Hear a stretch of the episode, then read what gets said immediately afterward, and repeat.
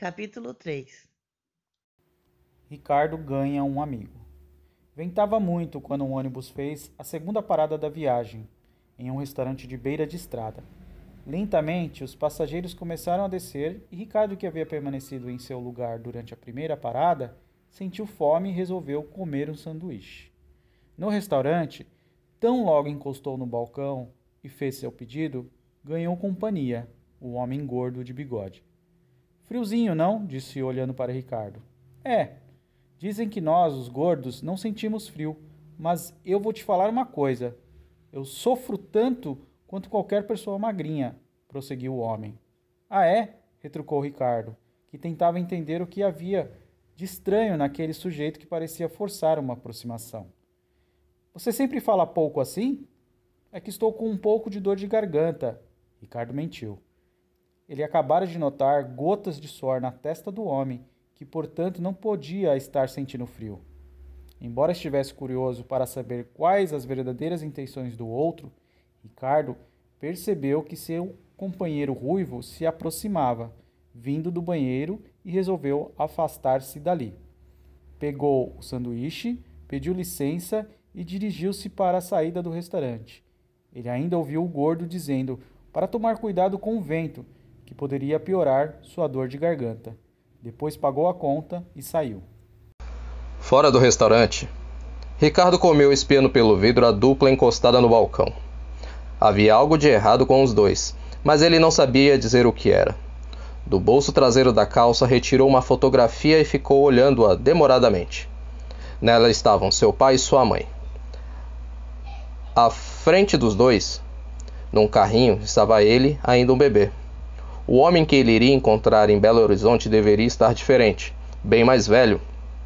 Afinal, aquela foto tinha quase 15 anos.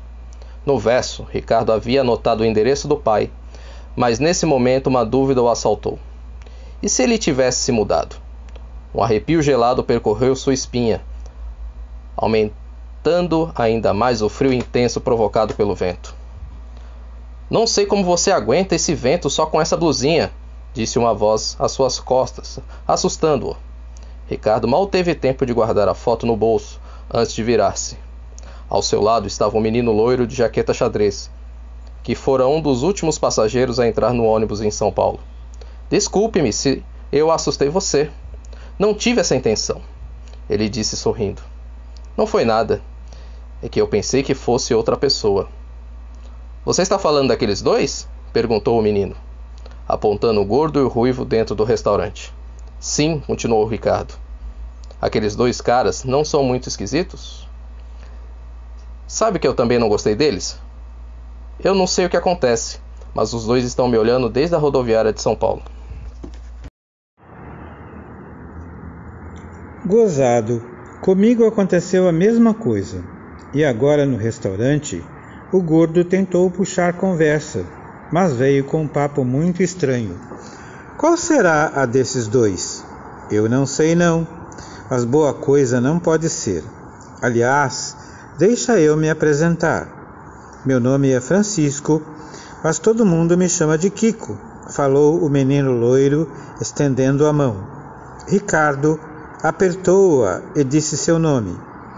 Você é de Belo Horizonte? Ricardo perguntou enquanto esfregava as mãos por causa do frio. Não, eu sou de São Paulo. É a primeira vez que estou indo para Belo Horizonte, explicou Kiko. Ricardo contou que aquela também era sua primeira viagem à capital mineira. E ficou aliviado por Kiko não perguntar o que ele iria fazer na cidade. Escuta, Ricardo, você é quase do meu tamanho está aí morrendo de frio. Eu posso muito bem te emprestar essa jaqueta, porque eu tenho outra na mochila. Que tal? Obrigado, Kiko, mas não precisa se incomodar com isso. Eu já estou mesmo voltando para o ônibus e lá dentro está quentinho. Mas Kiko ignorou a recusa e tirou a jaqueta, entregando-a a Ricardo e ajudando-o a vesti-la. Viu só? Serviu direitinho, observou Kiko com um sorriso. Somos quase do mesmo tamanho, mas aposto que eu sou mais velho. Tenho 15 anos, e você? Eu faço 15 em dezembro, falou Ricardo, enquanto acabava de ajeitar no corpo a jaqueta xadrez e percebia que ela era mesmo ótima para protegê-lo do vento. Então temos praticamente a mesma idade, disse Kiko, dando um tapinha no ombro do novo amigo. Bom, agora vamos voltar para o ônibus, porque quem está ficando com frio sou eu. Você não quer mesmo a jaqueta?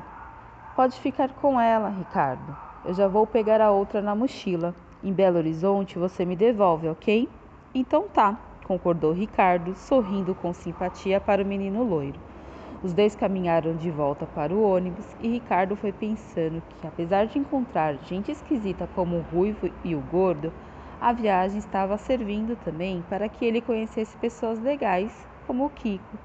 Ao ocupar seu lugar, Ricardo percebeu que o novo amigo também estava viajando sozinho, pois sentou-se mais ao fundo do ônibus, ao lado de uma das freiras. Nesse momento, lembrou-se da dupla, que ainda não havia retornado do restaurante, e de Kiko, falando que eles também o estavam observando de uma maneira suspeita. Quem seriam os dois? Poderiam até ser sequestradores de meninos que haviam percebido que ele e Kiko eram bons alvos, já que viajavam sozinhos. No mesmo instante, Ricardo riu da sua imaginação. Sequestradores de meninos? Mas que bobagem, ele pensou, divertindo-se com sua ideia maluca. Mas Ricardo não iria se divertir tanto se estivesse no restaurante naquele momento e pudesse ouvir os dois conversando. E aí, Lima, o que você achou disso? Era o gordo falando. Não sei, Murilão, respondeu o ruivo, que havia terminado de comer e tomava café. Qual dos dois nos interessa? insistiu Murilão, que palitava os dentes. Quem sabe? Talvez os dois, disse Lima, iniciando a volta ao ônibus, pois o motorista buzinava, chamando os retardatários que ainda estavam no restaurante.